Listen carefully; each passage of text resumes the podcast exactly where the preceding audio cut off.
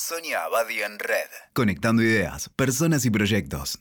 Necesitamos hablar de lo que fue estar en pandemia y en familia. Marzo de 2020 tuvimos que someternos al confinamiento, con medidas inéditas que afectaron nuestra vida cotidiana. El impacto fue imprevisto y en un marco tal de incertidumbre en el que nadie sabía cómo moverse y para peor cuánto iba a durar. En cada casa se vivió una situación particular.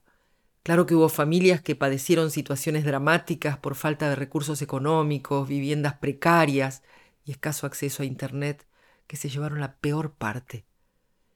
Pero todos, de algún modo, nos vimos afectados en cuanto a las conductas, las actitudes y las prioridades. Tuvimos que organizar los espacios compartidos para estudiar, trabajar y convivir. Las horas en que los chicos estaban en la escuela ocuparon la casa y hubo que acompañarlos en las clases por Zoom, siempre insuficientes y agotadoras. Cada familia ya tenía su estilo de funcionamiento, navegando en un crucero con cierto equilibrio, crucero grande o crucero chico, pero estable.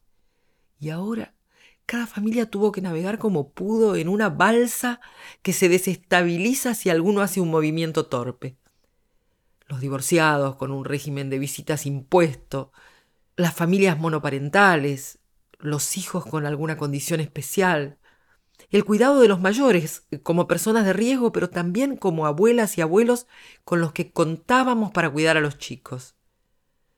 Se instaló una escolarización remota, intermitente, con docentes poco preparados para este formato.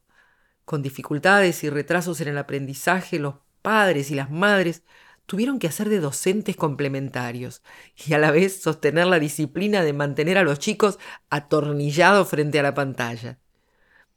Los chicos perdieron el contacto con compañeros y amigos, también con sus maestros, y expresaban que los extrañaban, incluso que se preocupaban por ellos.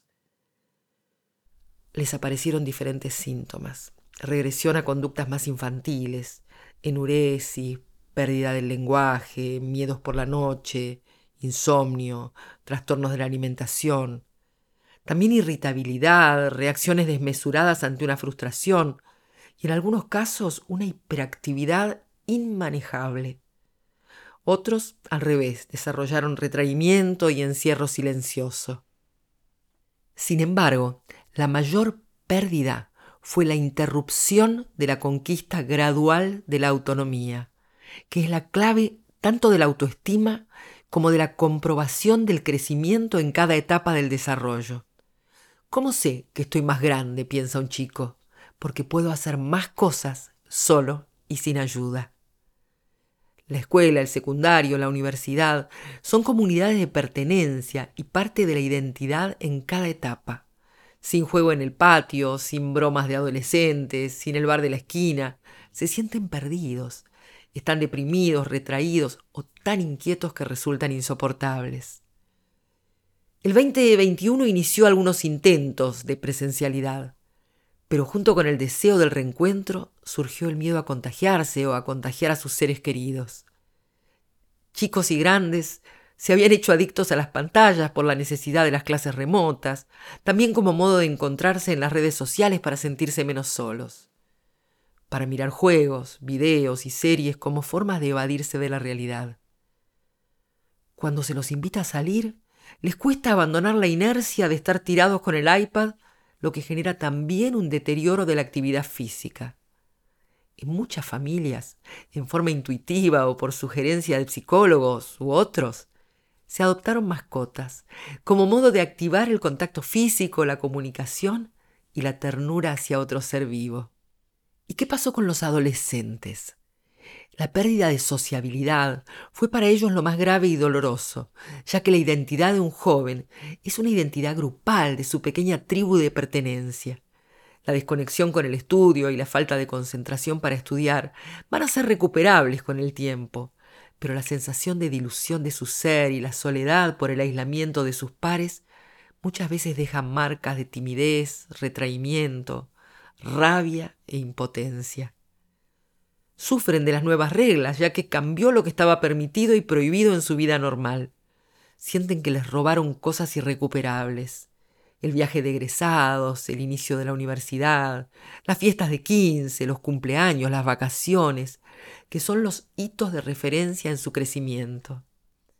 También el inicio o la continuidad de su vida afectiva y sexual, duelos por ciclos y proyectos inconclusos. En un momento clave de su pasaje a la adultez, se encuentran desmotivados, deprimidos, trabados y con miedo al futuro.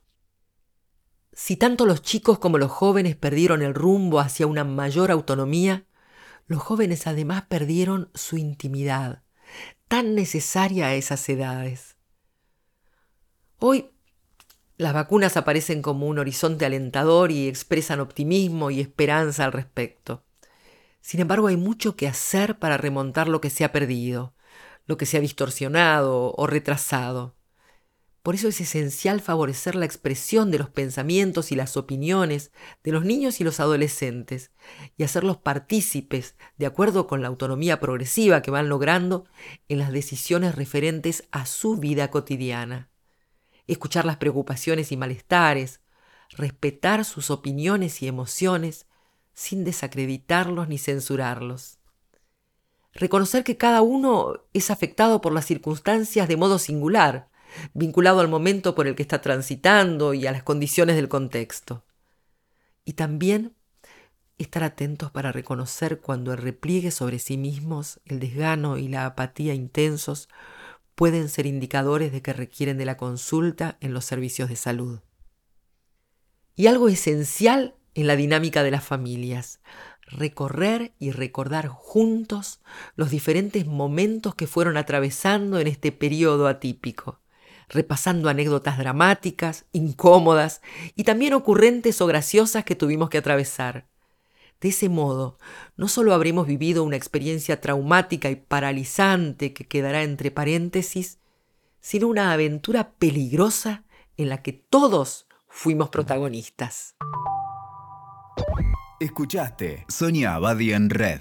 WeToker. Sumamos las partes.